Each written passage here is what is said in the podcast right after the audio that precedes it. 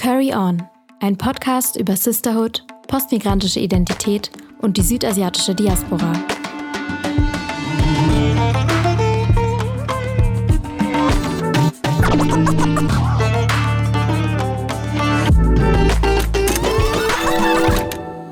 Curry On. Hallo und herzlich willkommen zu unserer aller, allerersten Podcast-Folge von unserem Podcast Curry On. Ähm, ich glaube, wir sind sehr aufgeregt. Und zwar sind wir zwei Schwestern, Maya und Sarah, die hier über Themen sprechen, die uns als Töchter von Migrantinnen bewegen. Dabei teilen wir unsere Erfahrungen, sprechen über die deutsche und die pakistanische Kultur und versuchen dabei, die südasiatische Diaspora in Deutschland etwas sichtbarer zu machen. Ich bin Sarah und äh, mir digital gegenüber sitzt meine Schwester. Maja. Hallo. Genau. Und ähm, vielleicht kannst du sagen, worüber wir heute sprechen wollen. Ja, wir sprechen heute über eines der wichtigsten Themen meines Lebens, und zwar Essen. Wie ihr vielleicht schon am Namen von unserem Podcast erkannt habt, spielt Essen eine wirklich wichtige Rolle in unser beider Leben, glaube ich, kann ich einfach so sagen. Ähm, Definitiv. Ja, denn Curry On ist der Name, für den wir uns entschieden haben wir dachten, wir steigen vielleicht erstmal damit ein, zu erklären, warum denn überhaupt? Warum gerade Curry? Ähm, ja, weil man ja eigentlich auch denken könnte, dass wir gerade das nicht wählen, weil es ja irgendwie was ist, was ist ja eigentlich in unserer Kultur, wie vielleicht einige von euch, die jetzt irgendwie auch den, einen ähnlichen Background haben, wissen, dass es ja eigentlich so ein Curry an sich ja gar nicht gibt.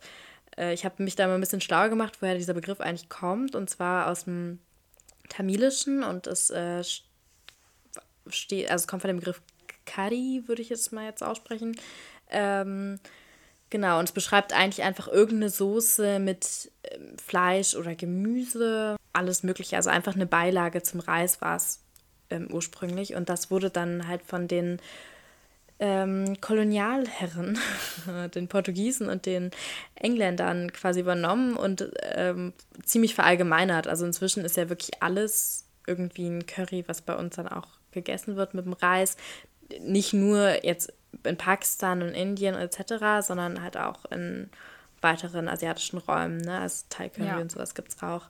Ja. Auch sehr lecker. Aber es ist eben eine Fremd... auch sehr lecker. Mögen wir auch. Ja, aber es ist auf jeden Fall eine Fremdbezeichnung. Ähm, es ist auf jeden Fall nichts, was von unserer Community kommt. Genau, weil bei uns bezeichnet man für die Leute, die es jetzt vielleicht nicht wissen und sich fragen, okay, wie heißt es denn dann? Die, meistens die Gerichte einfach nach ihren Zutaten. Also zum Beispiel, wenn die Hauptzutat Kartoffeln und äh, Blumenkohl ist, dann heißt es einfach Alu Gobi, was literally Kartoffel-Blumenkohl bedeutet. Ähm, also vielleicht auch nicht so kreativ, aber also natürlich gibt es auch Namen für Gerichte, aber ähm, oft eben einfach die Bezeichnung, was da drin ist. Ja, aber wie gesagt, wir haben uns natürlich trotzdem dafür entschieden, ähm, diesen Namen zu zu nutzen, auch mit so einem kleinen Augenzwinkern eben. ähm, ja, weil wir uns diesen Begriff vielleicht auch einfach so ein bisschen reclaimen wollen. Und ähm, es, es gibt ja nämlich auch, kann man schon sagen, so rassistische äh, Stereotype von wegen, dass Menschen aus äh, Südasien nach Curry stinken oder sowas. Und ja, das ist kein Witz. Ich glaube, das ist. Nee, sorry, ich muss einfach nur. Das ist total. Das ist, damit wird man ja auch immer wieder konfrontiert, ja. aber das ist. Ich muss einfach nur lachen, weil das an sich so absurd ist, ne? Also. Ja, ja. also wenn dann schon duften. Nein, ja, aber. Wirklich. Ähm, ja, wir uns das ein bisschen reclaimen wollen und natürlich halt auch, weil es so ein einendes Element ist irgendwie in der asiatischen Community. Und ähm, genau, deswegen dachten wir, es passt vielleicht irgendwie auch ganz gut. Nun ist es aber so, dass der Begriff Curry uns ja trotzdem bekannt ist und wir den auch wahrscheinlich in unserem Alltag mehr oder weniger benutzen. Ähm, und das liegt daran, dass Curry einfach ein Begriff ist, der im indischen Restaurant für alle möglichen Speisen gewählt wird. Also sei es Chicken Curry oder so.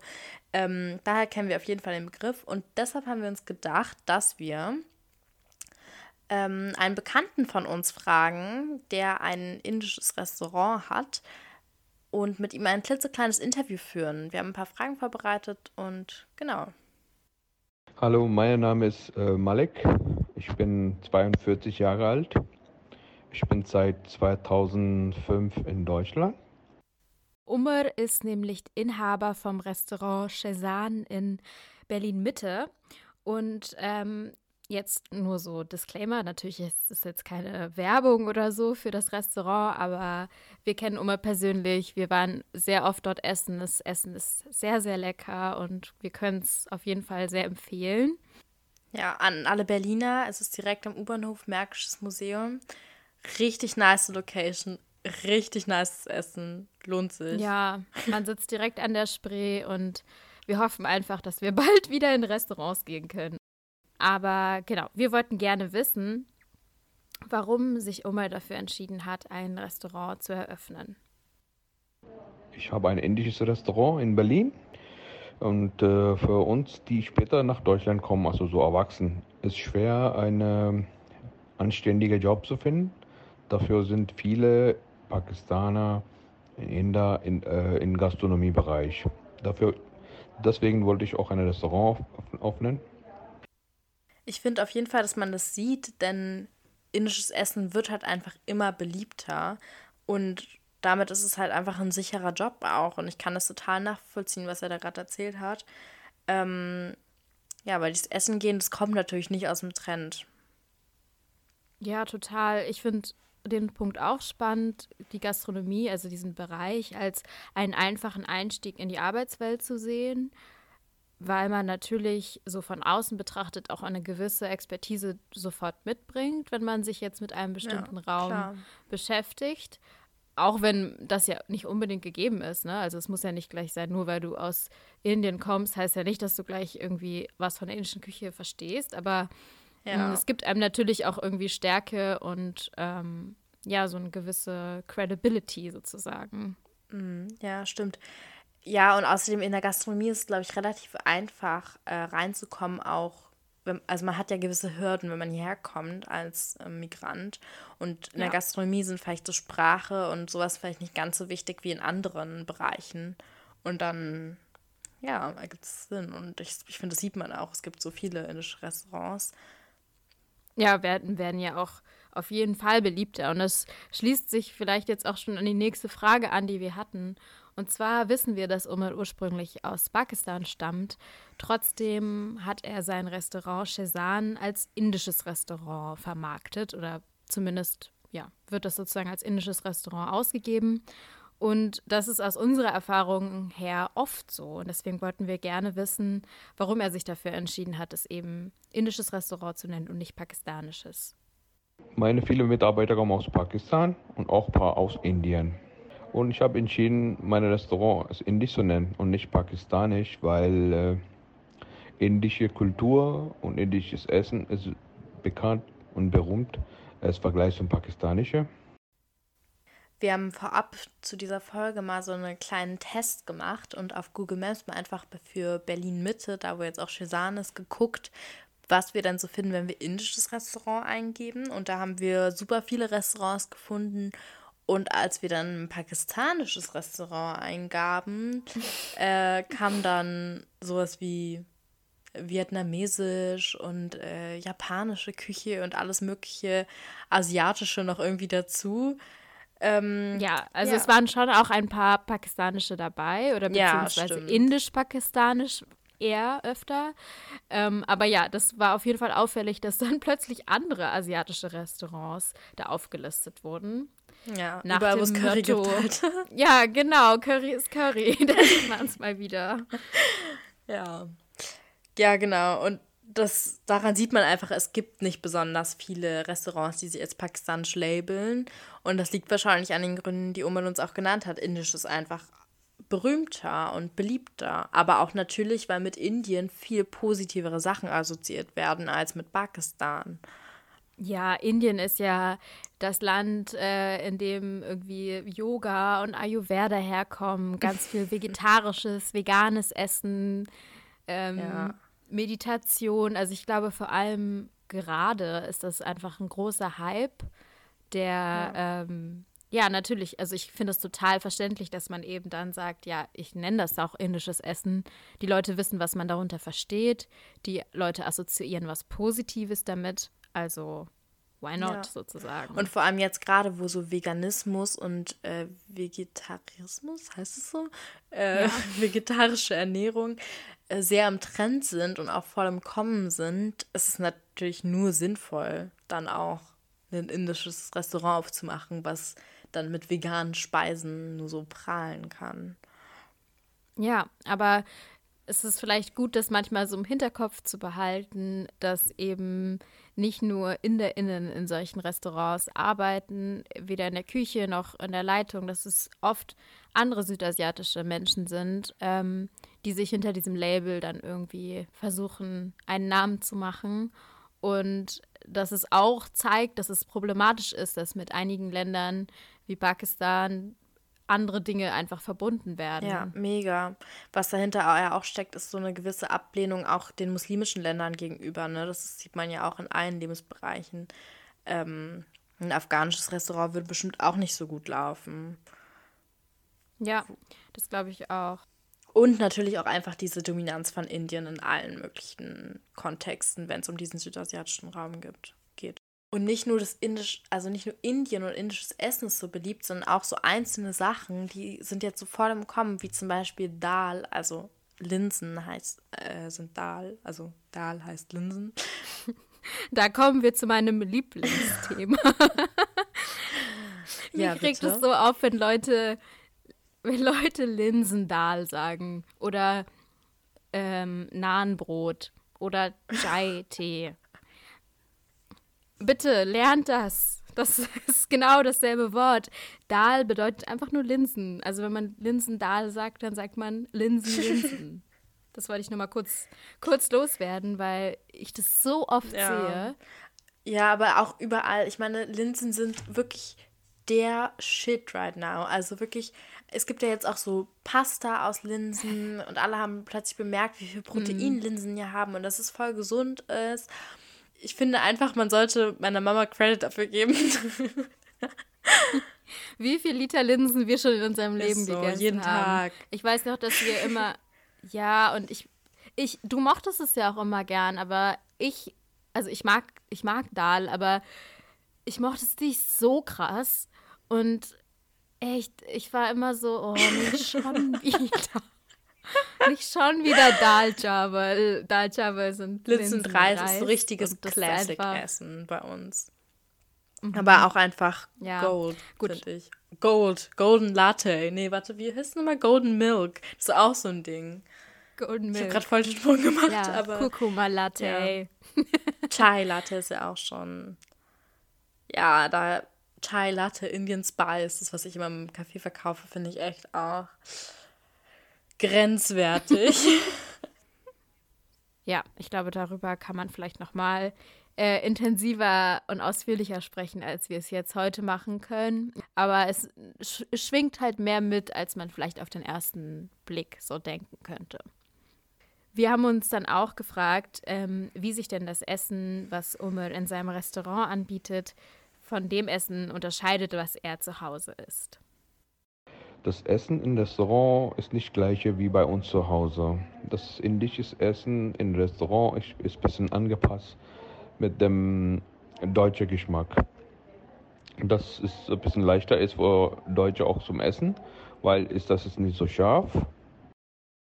Ich finde es mit der Schärfe total verständlich, weil es ja klar ist, dass man nicht dasselbe, ähm, dieselbe Schärfe, denselben Schärfegrad hier verträgt, sage ich mal, wie irgendwie in Pakistan oder Indien. Ähm, aber was mir noch so auffällt, unabhängig davon, ist, dass es oftmals sehr sahnig ist, das Essen. Und ich kenne mhm. das eigentlich, wenn ich mal drüber nachdenke, nur so von Pasta, so mit Sahnesoße. Finde ich übrigens auch sehr lecker. Aber nur daher kenne ich das eigentlich, dass man so Sahne für Soßen benutzt.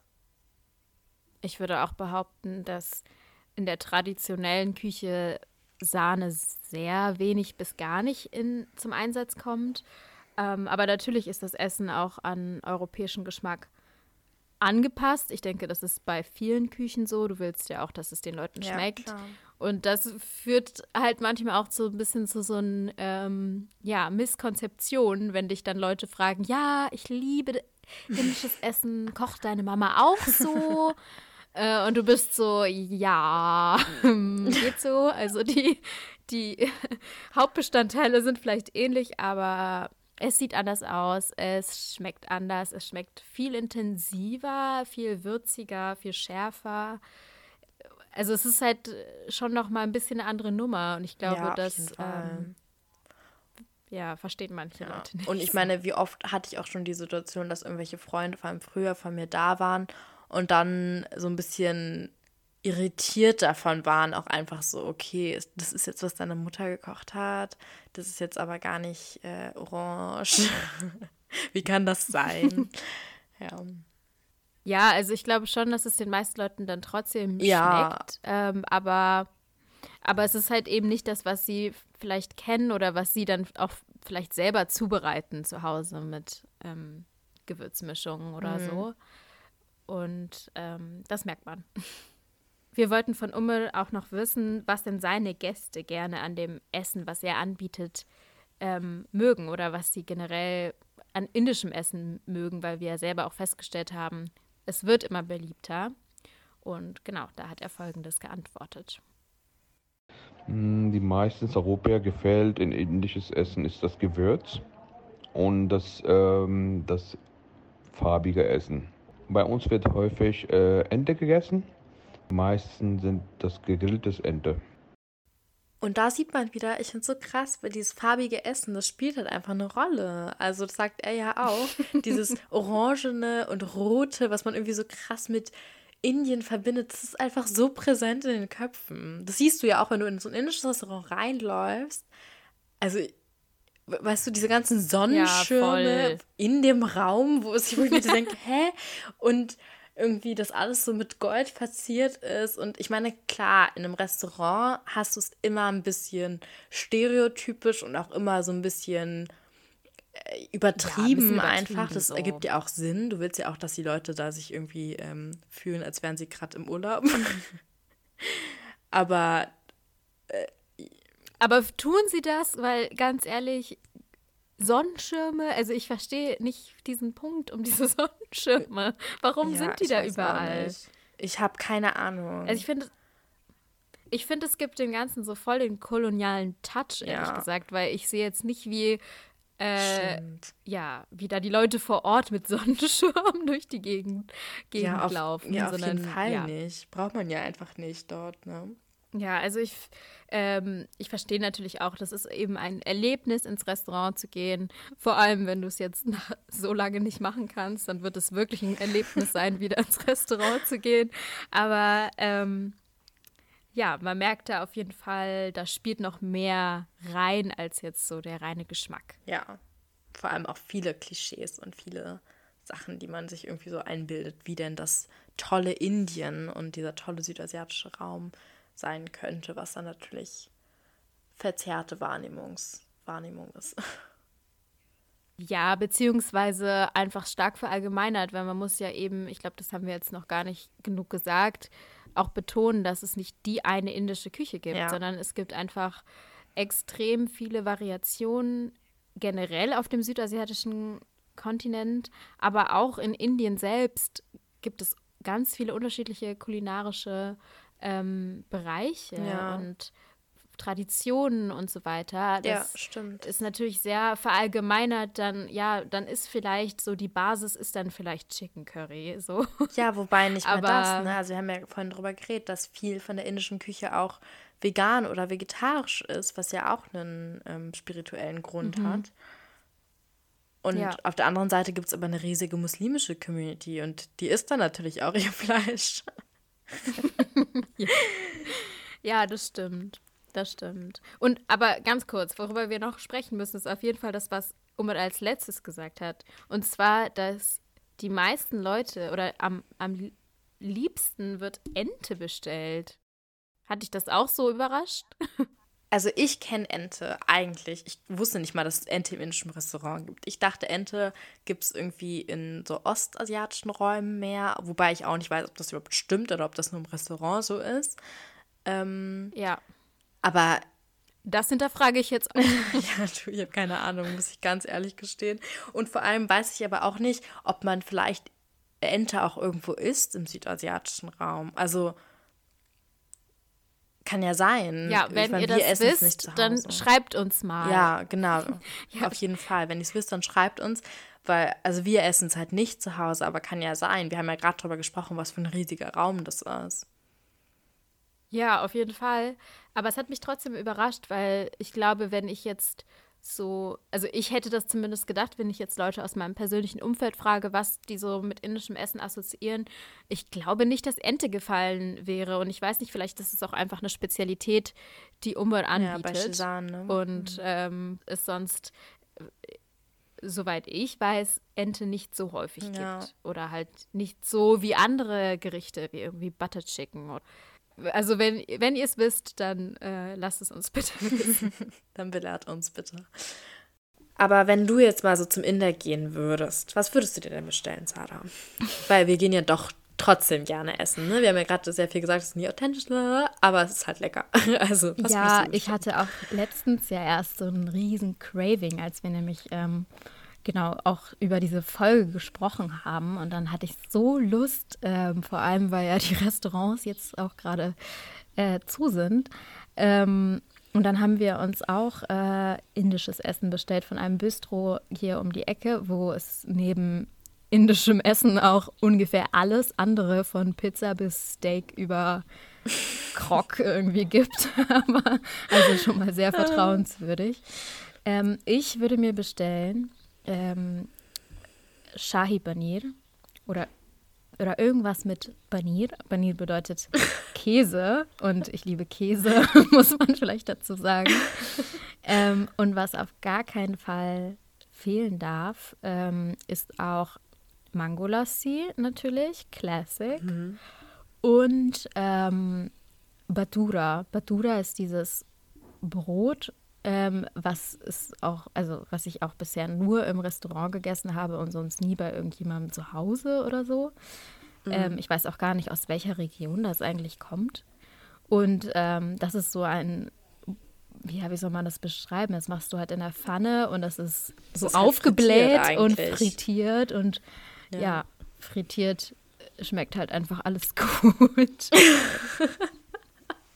ja, es ist aber auch sehr lecker. Ich glaube, ich finde es witzig, weil ich glaube, ich genau dieselbe Bestellung abgeben würde. Aber Balak Banir ist auch, auch Genau, Balak Banir, für die, die es nicht wissen, ist ähm, mit Spinat und so Rahmkäse. Das schmeckt auch sehr lecker. Also, falls ihr nach dieser Folge Hunger bekommt und euren local, local indisches Restaurant unterstützen wollt, dann habt ihr schon mal eine Empfehlung. Aber bevor wir jetzt die ganze Zeit nur über äh, Restaurants reden, wir wollten ja eigentlich auch ähm, noch ein bisschen andere Themen noch ansprechen. Und zwar allgemeiner, was auch das, das Essen für uns oder wie die Esskultur, die wir sozusagen durch unsere Eltern, unsere Kultur mitbekommen haben, wie die manchmal vielleicht clasht mit der äh, Essenskultur hier in Deutschland und was wir daraus auch vielleicht irgendwie für uns ähm, ja, entwickeln und rausnehmen. Mhm. Und ähm, ja, wie ist denn, wie würdest du denn sagen, ist dein, also was bedeutet dieses Essen für dich? Das ist jetzt eine sehr weite Frage, aber. Ja, also ich meine, ich würde das jetzt mal so beantworten, was ähm, für mich Essen so mit familiärem mhm. Kontext irgendwie bedeutet. Also wenn ich jetzt so an das Essen bei mir zu Hause denke und auch das Essen, wenn wir nach Pakistan fliegen und so, dann hat für mich Essen immer schon sehr stark was mit ähm, Familie zu tun. Auf jeden Fall. Es mhm. ist irgendwie so ein Familienzusammenkommen, so ein Event irgendwie schon fast, wenn man dann zusammen isst. Aber auch ähm, irgendwie so eine Wertschätzung. Also ich habe das Gefühl, das mache ich auch immer noch, dass ich halt super gerne Sachen koche oder backe oder so backe, da kommt das Deutsche dann mit rein, aber halt auch koche für andere Leute, einfach weil ich ähm, vom, von meiner Familie auch so ganz viel Liebe entgegengebracht bekommen habe, wenn meine Tanten und ja, so weiter. äh, halt wirklich, wenn wir nach Pakistan kommen, deren ganzer Tisch gedeckt ist und wir von Tante zu Tante gehen, um überall zu essen, dann äh, kommt das einem vielleicht irgendwie ein bisschen absurd vor. Vor allem, wenn du jetzt irgendwie zum dritten Mal an einem Tag Mittagessen isst. Oh ja. Aber Ähm, aber es ist halt einfach ein Ausdruck von Liebe, ne? Also es ist halt einfach, wie sie quasi deine, die Wertschätzung irgendwie entgegenbringt. Und das ist es für mich auf jeden Fall auch. Das finde ich auch. Ähm, das das habe ich auch irgendwie so voll verinnerlicht. Also, dass man irgendwie immer was da haben muss, falls irgendwie Gäste kommen. Ähm, und ich glaube, dass es eben in unserer Elterngeneration und so oder noch älter quasi so krass auch verankert, dass man eben, also dieses das Essen und Gastfreundschaft eben so eine wichtige Rolle in dieser, ja, wie du meintest, einerseits irgendwie Liebe auszudrücken und aber auch irgendwie Respekt auszudrücken. Mhm. Und ähm, ja, und es ist auch sehr häufig so, dass man eben Familie oder bekannte Freunde auch ähm, zum Essen einlädt und dann wirklich einen riesen, also wirklich einen riesen Tisch hat quasi, wo du halt viele verschiedene Speisen aufdeckst und ähm, für die anderen Menschen sozusagen kochst. Also es ist gar nicht mal, also in unserer Familie, so wie wir es kennen, gar nicht so häufig, dass man irgendwie so zusammenkocht oder so, sondern vielmehr, dass man so, ja, irgendwie eingeladen wird und ähm, das dann auch manchmal so, so förmlich fast schon ist irgendwie. Äh, mhm. Und irgendwie auch zum Beispiel nach einer Hochzeit oder so, dass das Brautpaar dann von ähm, allen Familienangehörigen nochmal extra von eingeladen allen 700 werden. Gästen. Von allen 700 Gästen auf der Hochzeit werden sie nochmal eingeladen. Ja, weißt du, wenn du schon so fett deine Hochzeit feierst, dann kannst du wenigstens 700 Richtig Tage spannend. lang ähm, kostenlos essen. Ja, ja über, Hochzeiten, über Hochzeiten müssen wir auf jeden Fall nochmal eine extra Folge machen. Ähm, ja. Aber ja, Essen ist auf jeden Fall schon auch immer ein sehr, sehr wichtiges äh, Ereignis. Das stimmt, das stimmt. Das haben wir, glaube ich, aber auch echt, echt verinnerlicht irgendwie. Ja. Und was ich ja. auch finde, was es auch irgendwie ausmacht, ist, dass man auch ähm, das Essen eben auch so wertschätzt. Was zum Beispiel bei uns auch ganz üblich ist, ist, dass man Essen mit der Hand isst, also ohne Besteck.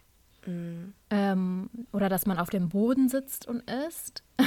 ich weiß mhm. noch, dass äh, Maya das, als sie klein war, immer als, äh, dass sie immer meinte, dass es so schön ist in Pakistan, dass man da immer so viel picknickt. ähm, weil man einfach, wenn wir vor allem viele Leute waren, immer äh, ja auf dem Boden quasi gedeckt hat und gegessen hat mit den Händen. Und ich finde, das hat dann ich einfach. Ich picknicke immer noch super gerne. Ne? Also ich liebe ja Picknicken. Ich habe ja auch von meinen Freunden Picknickkorb geschenkt bekommen, so mit 16 oder so. Das ist nicht das alte bescheuerte Picknicks, glaube ich.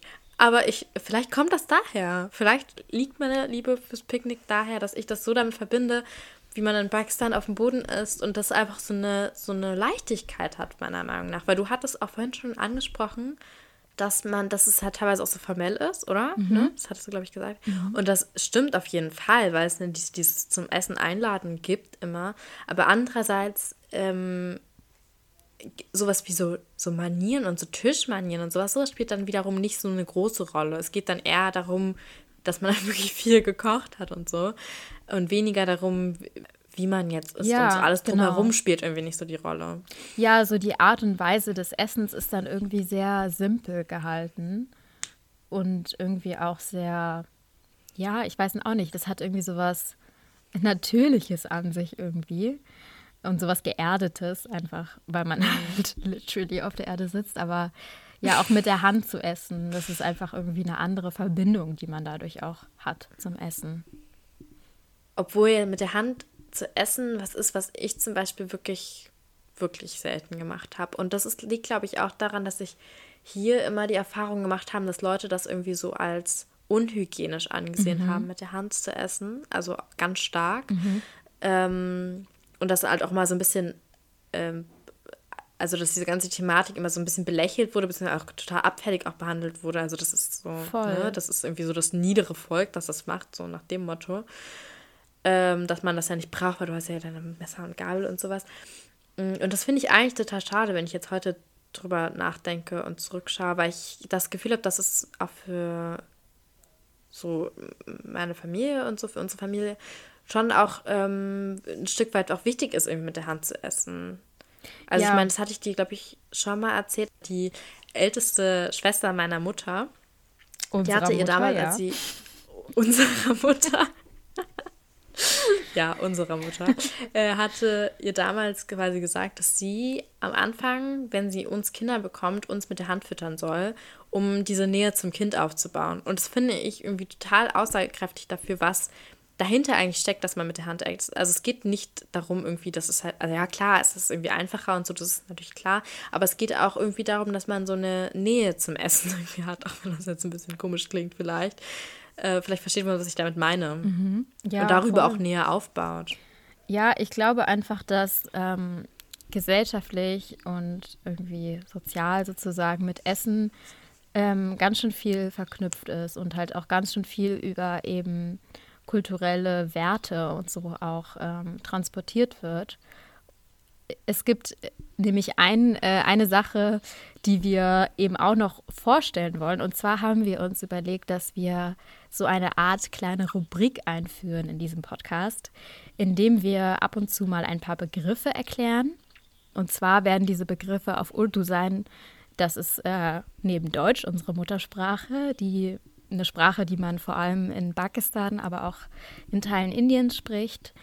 Und ähm, die Wörter, weil Urdu eben auch aus vielen verschiedenen Sprachen stammt, vielleicht werden wir dazu auch noch mal eine Folge machen, kommen auch in anderen Sprachen vor.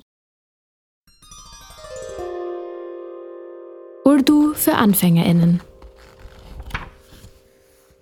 Und zwar das heutige Wort, was wir gerne vorstellen oder diskutieren wollen, lautet Takalluf. Ähm, ja, wie würdest du denn Takalluf übersetzen? Ja, schwierige Frage. Takalluf ist nämlich mehr so ein Konzept, glaube ich. Und zwar sind das, würde ich jetzt mal so sagen, ähm, die Manieren der Bescheidenheit des Gastes.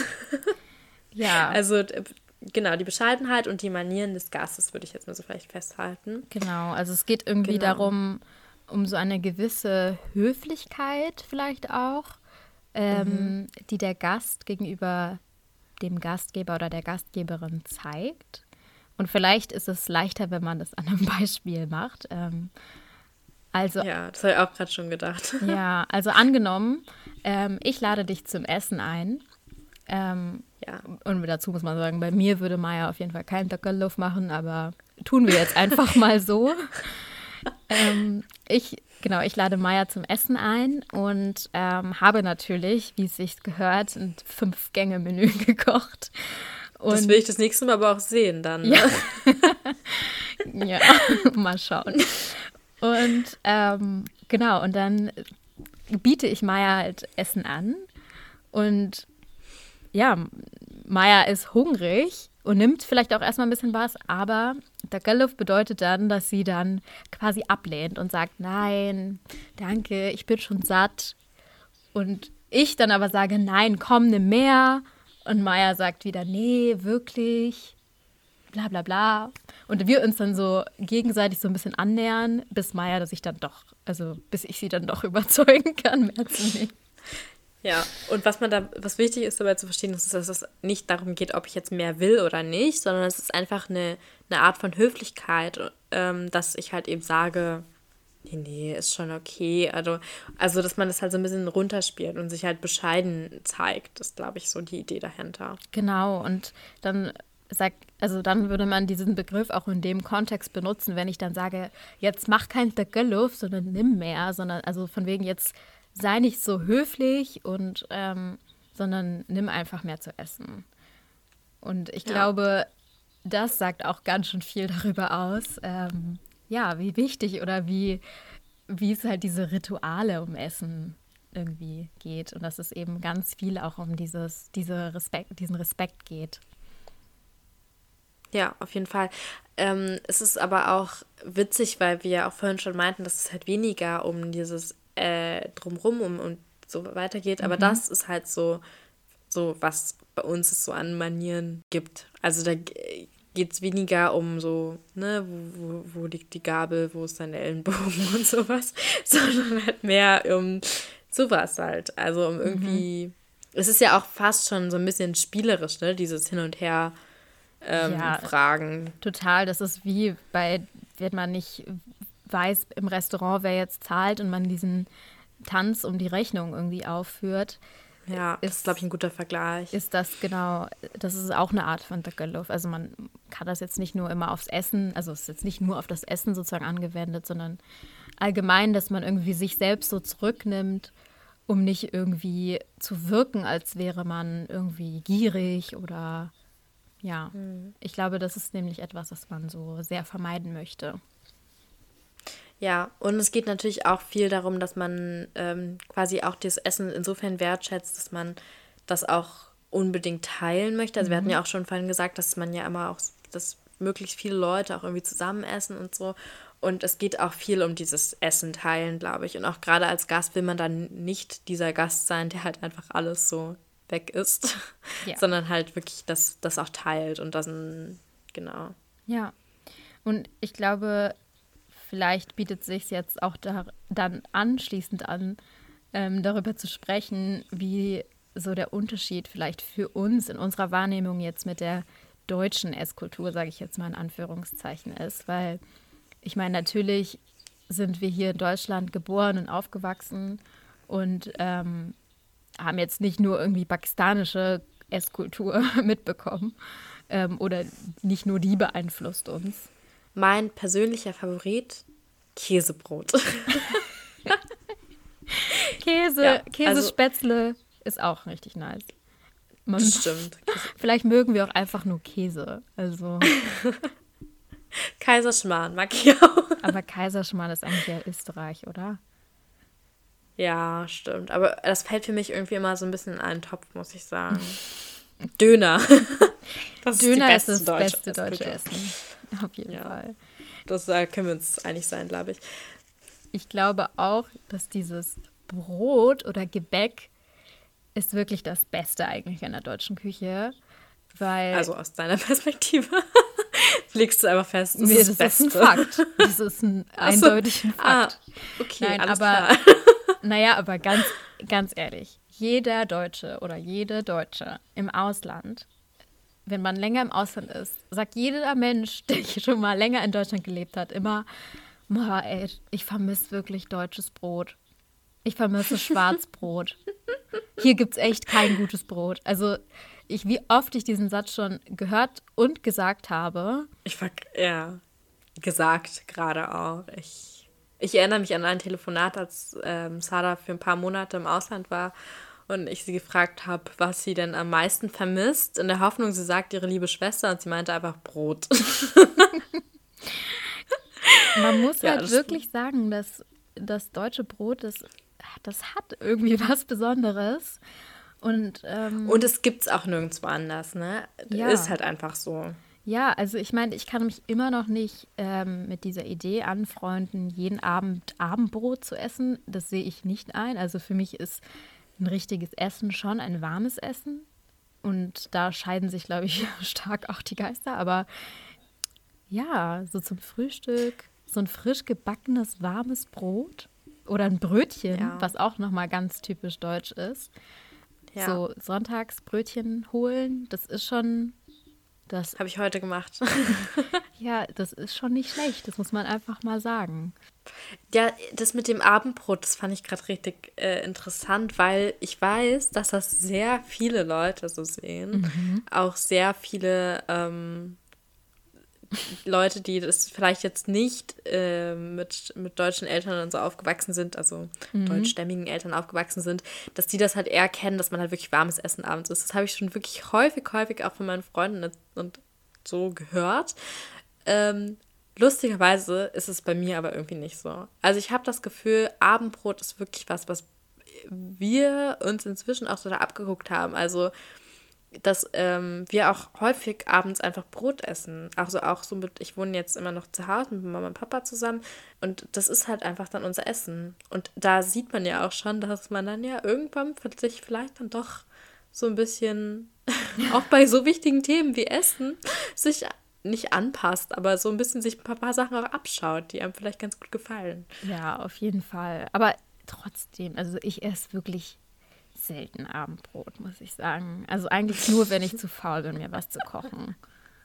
Ja, das sind halt hier immer alle. ja, wow. Es wurde schon so aufwendig gekocht. Nee, das nicht, aber ähm, ja. ich finde es aber auch schwierig. Generell, wir haben jetzt über so Gebäck viel gesprochen und das ist auch, glaube ich, was, was die deutsche Esskultur auf jeden Fall ausmacht. Ich finde es aber auch schwierig, die deutsche Esskultur sonst so zu definieren irgendwie. Total. Weil mir da so wir haben ja auch schon Sachen angesprochen. Wir haben ja auch schon über Döner und dann Kaiserschmarrn, was anscheinend nicht deutsch ist, und Käsespätzle und so gesprochen. Und da sieht man ja irgendwie schon, was für Einflüsse da auch mit reinspielen, ne? Und wie, wie unterschiedlich das dann irgendwie auch ist. Ja, man muss einfach sagen, dieses typisch deutsche Essen irgendwie Weißwurst und Sauerkraut und so ein Kram. Das ist ja jetzt nicht wirklich alltägliches Essen, was irgendwie in Deutschland gegessen wird. Und es ist auch viel, was man generell mit deutscher Kultur, jetzt mal im Allgemeinen verbindet, hat auch irgendwie mehr mit Bayern zu tun als mit ganz Deutschland. Und, ja, ähm, das stimmt. Aber das liegt auch daran, also ich unterbreche dich. Nee, alles gut.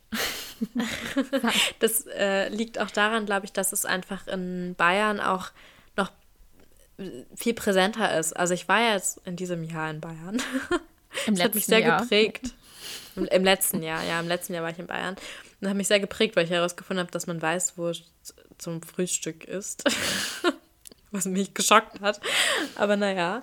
Und ja, und ich glaube, das ist einfach da, dass es wirklich sehr präsent ist irgendwie.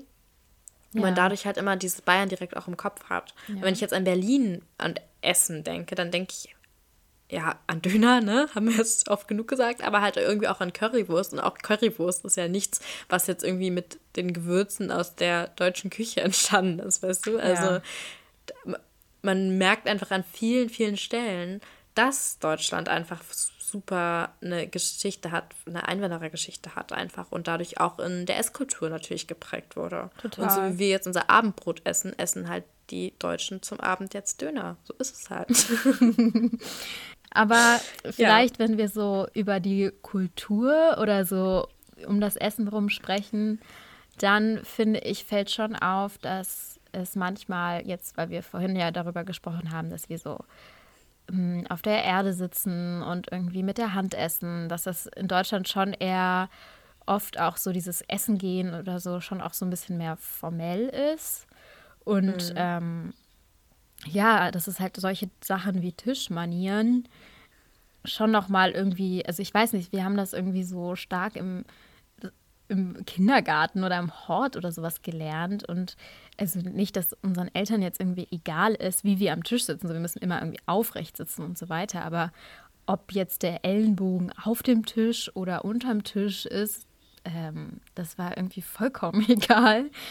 Das ist schon irgendwie auch für mich immer noch so ein bisschen komisch, sage ich mal, wenn ich jetzt so einem formellen Rahmen irgendwo essen gehe ähm, oder zum Essen eingeladen ja, bin, ähm, dass man halt einfach nicht weiß, so wie man sich jetzt durch dieses Besteck arbeitet oder ich weiß nicht. Struggle of my life. Ja, also ich habe jedes Mal, wenn mehr als ein, als ein Paar da liegt, dann bist du so ah.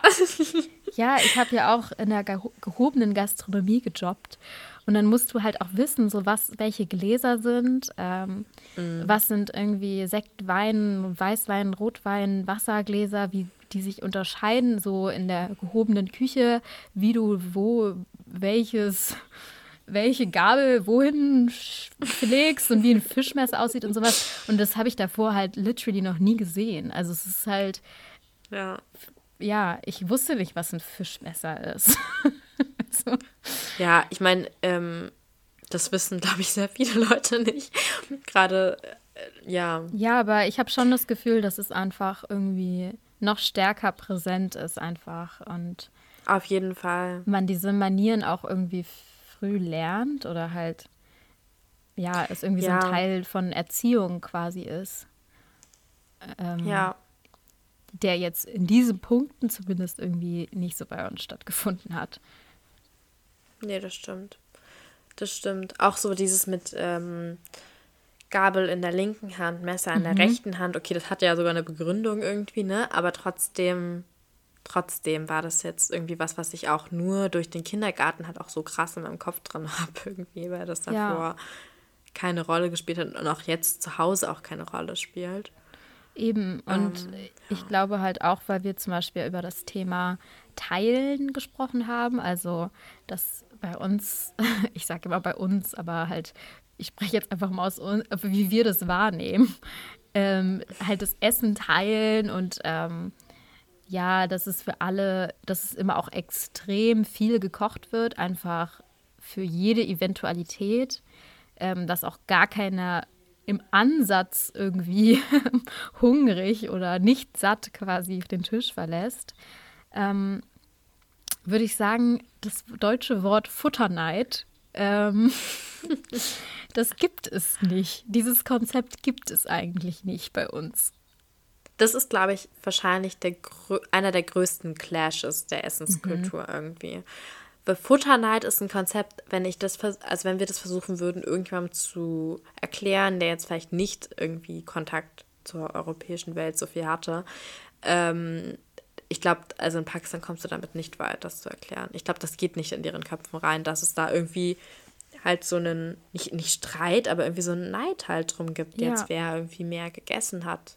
Oder ja, so. dass man, oder dass man halt einfach so, wenn man irgendwie einen Auflauf macht und dann sind es sechs Leute und dann macht man genau sechs Stücke und jeder bekommt halt ein Sechstel. Ich meine, das ist schon irgendwie für mich manchmal sehr komisch einfach, wenn ich in solche Ja. Situationen bin, weil ich bin ja auch der Meinung, das ist auch nicht gerecht, weil jeder Mensch hat ja auch unterschiedliche Bedürfnisse und ich esse irgendwie weniger als, äh, weiß ich, Ich. nicht, als du. ja, Ja, und, ist halt so. und ähm, ich glaube halt vor allem, wenn es um Besuch geht, da wenn jemand kommt, dann würde man halt niemals ähm, jetzt so diese, diese, diese Einteilung machen, sondern immer einfach dem Gast so viel rauftun, dass man auch, ob er möchte oder nicht, ähm, ähm, und selber hungert man dann auch meinetwegen, aber ähm, dieser Fall wird einfach nicht eintreten, weil man immer schon sowieso so viel kocht. Ja, genau. Und wir haben auch vorhin schon darüber geredet, dass es eben dieses, dieses Konzept von Takalluf gibt, irgendwie, dass man so zurücksteckt oder so vermeint, also dass man halt immer so abweist irgendwie und bescheiden ist. Und das ist halt eben genau das Gegenteil von dem, dass man dann irgendwie sagen würde, ja, aber der hat jetzt aber schon zwei Stücken Kuchen gehabt und ich hatte erst eins, so weißt du. Und das ist hier was, was halt total normal ist zu sagen und auch überhaupt nicht nicht, nicht schlimm ist für die Menschen. Also vielleicht ist da das Wort Neid dann auch irgendwie zu hochgegriffen, weil es die Leute ja auch nicht so sehr angreift. Aber ich persönlich fühle mich dann immer total komisch, egal ob ich jetzt nur dabei sitze und nichts mit der Situation zu tun habe oder wie auch immer, weil für mich das so ist, so, oh mein Gott, lass, lass die Person doch essen, so weißt du. Ja, voll. Egal, ob es jetzt Gast oder Gastgeber ist oder wie auch immer, dass es einfach so befremdlich ist, irgendwie nach, nach mehr Essen zu fragen oder so für mich. Also das man, also, macht man natürlich inzwischen auch, ne? Du hast gelernt, wenn du dich danach fragst, kriegst du auch kein Essen. Wenn du einmal Nein sagst, dann kriegst du auch kein zweites Mal das angeboten. Aber es ist natürlich trotzdem irgendwie merkwürdig, wenn man das halt von Anfang an so anders gelernt hat. Ja, ich finde auch, ich glaube, das ist wirklich, wie du meintest, so der größte Clash, dass es mir dann auch manchmal wirklich auch ein bisschen unangenehm ist, wenn es zu solchen Situationen kommt. Ähm, Ja.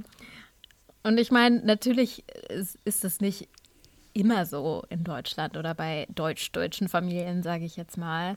Aber es gibt halt einfach solche Fälle, die es, glaube ich, in der südasiatischen, der südasiatischen Community einfach nicht geben würde. Und ähm, auch, ich kenne auch Fälle von, also vor allem in der Schule, weißt du, wenn man, das ist mir ein Glück nicht selbst passiert, aber dass halt Leute zu anderen, also dass man halt nach der Schule quasi mitgegangen ist zu seinem Freund oder seiner Freundin, ähm, um halt da noch Hausaufgaben zu machen oder zu spielen, was auch immer. Und dann irgendwie um 18 Uhr, es hieß, ja, es gibt Essen, aber wir haben ja nicht für dich mitgekocht. Und entweder gehst du jetzt nach Hause oder du sitzt halt in dem Zimmer und wartest, bis, bis die zu Ende gegessen haben. Und das ist für mich einfach so wirklich eine sehr schlimme Vorstellung. weil eben, ja. weil eben diese Gastfreundschaft so wichtig ist. Also egal welcher Mensch, ob ich den mag oder nicht mag, so ich würde dem immer Essen anbieten, wenn er mir bei mir zu Hause ist. Ähm, ja, auf jeden Fall. Und das ist, fand ich, also das finde ich auch, es ist mir auch zum Glück noch nie passiert, aber ich fände das genau so komisch, glaube ich, wie du auch. Mhm. Weil ich ja auch selber aus meiner Erfahrung halt das kenne, dass auch Mama, weißt du, die hat in mein Schulbrot, sie wusste, irgendwelche Kinder werden mitessen wollen und hat extra mehr eingepackt, weil sie wusste, ja, irgendjemand wird schon Hunger haben, so, und dann kann sie halt denen noch was abgeben, weißt du? Also so war das dann bei uns und dann war das einfach, also ist das so eine komische Situation, irgendwie darüber nachzudenken, mhm. dass man da irgendwo nicht mitessen darf. Und es ist auch total schade, weil man ja immer so davon spricht, dass ja, also wir haben ja viel auch darüber gesprochen, dass ja Essen ja irgendwie auch verbindet und dass, ähm, ja, das irgendwie so ein Zusammenkommen ist einfach von vielen Leuten und es wäre vielleicht auch ein Ort, wo man sich einfach wohlfühlend ja. irgendwie austauschen kann, dann auch ja. mit den anderen Kindern, die das vielleicht anders kennen. Ja. Das finde ich auch. Also ich meine, daran sieht man ja, dass wir irgendwie viele Dinge einfach so in uns verinnerlicht haben, ähm, aus der, ja, aus der pakistanischen Seite quasi, die wir mitbekommen haben. Und äh, gleichzeitig natürlich auch von der deutschen Seite. Ich glaube, was vielleicht auch noch wichtig zu erwähnen ist, weil wir ja jetzt, wir wollen natürlich jetzt nicht die deutsche Esskultur als, als irgendwie schlecht oder schlechter darstellen.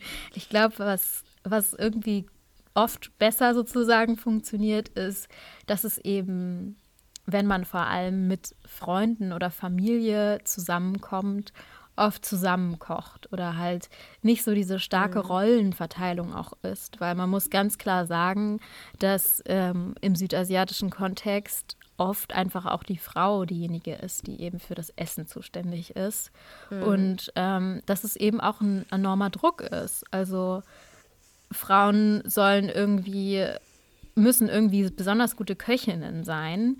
Ähm, das ist irgendwie ein, eine Eigenschaft, die sie haben müssen, einfach damit sie irgendwie eine gute Mutter oder Ehefrau oder so sind. Und das kann ja. eben auch enormen Druck aufbauen. Auf jeden Fall. Also ich glaube, auch genau deswegen, wir haben ja auch darüber gesprochen, dass es eben diese Kultur gibt, einander so reich zu bekochen. Und das ist zwar irgendwie was Schönes, weil man eben seine ähm, Liebe und so zeigen kann, aber andererseits ist es natürlich gerade für eine, eine, Hausfrau, die dann irgendwie dafür verantwortlich ist, einen eine Höllenarbeit. Also es ist halt einfach, das sieht, das sehen wir ja sogar hier. Also das, ähm, ja. Ich meine, du hast ja auch erzählt, dass du dir da auch mal so Gedanken machst, ob du dann auch irgendwie Snacks hast zu Hause und so. Und das ist ja irgendwie schon eine, so eine, so eine Druck. Ähm, ja, es ist halt irgendwie schon mit Druck verbunden. Und ich meine, okay, ob du jetzt Snacks hast oder nicht, ist jetzt nicht so ein krasser Druck. Aber wenn du jetzt ein ganzes Festmahl kochen sollst, ja. äh, ist es natürlich total Eben. Und es wird halt auch so ein bisschen von dir erwartet, dass man eben, eben einfach immer sozusagen gute Gastgeberin bist irgendwie. Und ja, und vor allem auch Gastgeberin wirklich. Ja. Ne? Also es gibt ja wirklich dieses Konzept von wegen, also ich kenne Leute aus meiner Familie, die männliche Leute, die halt wirklich noch nie die Küche betreten haben. Ja. Oder wo sie dann, wenn sie mal die Küche betreten, ist halt einfach so, so, oh mein Gott, sie sind in der Küche, warum sind sie in der Küche? Und ähm, ja. Ja. Und dass einfach das ein größerer Fokus sozusagen darauf gelegt wird, selbst hier sozusagen in der Diaspora, dass ähm, ja die Frauen und Mädchen irgendwie schnell kochen lernen müssen und mhm. ja, wenn der Junge das noch nicht macht, ja, dann hoffentlich hast du eine gute Ehefrau, so nach dem Motto. Ja. Wo sind wir denn? Also wir sind im 21. Jahrhundert und da sollte man auch langsam mal ankommen, dass jeder zumindest fähig ist, sich selber zu verpflegen und nicht irgendwie abhängig ist von seiner Mutter oder Schwester oder Frau oder so. Und das finde ich schon manchmal echt ein bisschen grenzwertig. Ja, gerade auch wenn sich das hier eben in die Diaspora reinzieht, finde ich mhm. das echt krass, ähm, weil es ja hier auch gar nicht unbedingt diese Kultur gibt, von wegen, du wohnst bei Mama, bis du dann mit verheiratet bist. So, genau. das ist ja hier eigentlich nicht so. Und dann ist es aber doch irgendwie häufig so. Ähm, eben in dieser Diaspora, weil sie eben diese, diese Vorstellung aus der Heimat ähm, mitbringen und dann hier versuchen genauso umzusetzen, obwohl hier eigentlich nicht mehr wirklich so ähm, Platz dafür ist, Raum dafür ist. Ja, und halt auch, dass man sonst irgendwie so selbstständig sein muss, quasi. Also in anderen Bereichen musst du irgendwie selbstständig sein. Ähm, und es wird auch irgendwie von Männern besonders erwartet, dass sie selbstständig sind. Aber in diesem mhm. Kontext dann nicht. Und ähm, das finde ich irgendwie sehr merkwürdig und halt auch immer, also ich finde, das ist auch nicht generell einfach ein Problem, dass sowieso halt ähm, Hausarbeit als ja, großes Ding, Care-Arbeit ja einfach auch in Deutschland ähm, traditionell viel mehr von Frauen erledigt wird. Ähm, das ist natürlich, hat natürlich weitreichendere ähm, Hintergründe und das muss auch ganz stark irgendwie kritisiert und problematisiert werden und ja, und selbst da, also ich glaube, da kann man echt noch mal mindestens eine Folge draus machen, was es denn so für Rollenbilder mhm. gibt. Ähm, auch in diesem. Ich glaube, wir könnten einen ganzen Podcast drüber machen. ja, ja, genau. Also ich glaube, das ist, ist wirklich ein sehr interessantes, aber auch ein sehr weit, weitgehendes Thema irgendwie.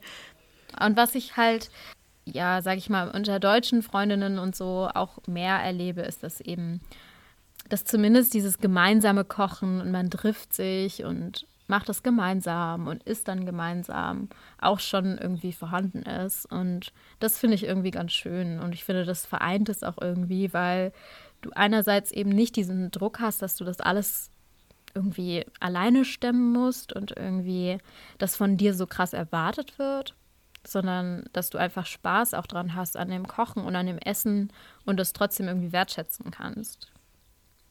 Ja. Ja. So ein, so ein Mix aus beidem ist, glaube ich, das, das Richtige für mich. Ja. Weil ich dann doch gerne auch wirklich äh, bekocht werde von dir.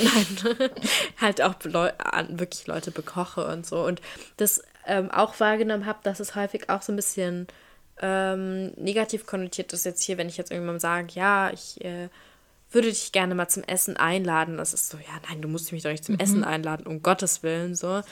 Und das ist es für mich irgendwie auch nicht. Also, solange ich jetzt hier nicht so ein Fest mal auftischen muss, wie es halt viele Leute irgendwie müssen, ähm, finde ich das nämlich auch ganz schön, eigentlich ab und zu mal. Aber ja, zusammen kochen finde ich auch gut. Also beides. ja, ich glaube auch sowieso, dass ich durch diese verschiedenen Einflüsse eben auch ganz bei uns auch so eine eigene Kultur ums Essen sozusagen bildet. Und das finde ich eigentlich auch ganz schön. Also, dass es eben, ja, man sich so ein bisschen die Sachen rausgreifen kann, die man irgendwie gut findet und das auch sich sehr gut miteinander vereinen lässt. Ja, auf jeden Fall. Ja, ich würde sagen, ja. dann sind wir eigentlich schon, schon am Ende angelangt, schon. oder? Von unserer allerersten Folge, man mag es kaum glauben. Ja. Wir haben es endlich mal geschafft. ja, wir haben viel gesprochen, wir haben auch viel über ähm, verschiedene Themen gesprochen. Mhm. Vielleicht sollten wir noch mal irgendwann mal auf einzelne Themen noch mal genauer eingehen. Das kann man ja so in Aussicht stellen. Ja, und wir freuen uns natürlich über Feedback für die erste Folge oder Fragen, Anregungen, keine Ahnung, Erfahrungen von euch. Vielleicht ähm, kommt ihr ja auch aus dem südasiatischen Raum oder ganz woanders her und habt vielleicht ähnliche oder ganz andere Erfahrungen gemacht. Ich glaube, mhm. wir freuen uns auf jeden Fall sehr, wenn man über alles und schreibt.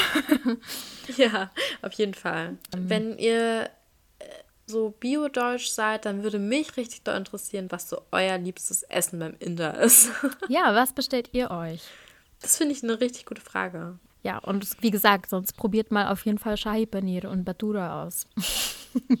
ich krieg jetzt schon wieder Hunger. Nicht, nicht wenn ihr auf Diät seid, dann nicht.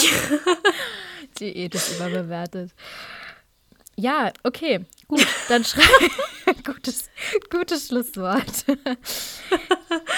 dann ähm, schreibt uns gerne auf all die Fragen, die wir jetzt gestellt haben, ähm, auf Instagram unter carryon-podcast oder an unsere E-Mail-Adresse ähm, curryon.podcast.gmail.com. Ich hoffe, ich habe es jetzt richtig gesagt. Ähm, wenn nicht, steht es auf jeden Fall auch nochmal in der Folgenbeschreibung. Wir freuen uns total über Feedback und hören uns dann bald wieder.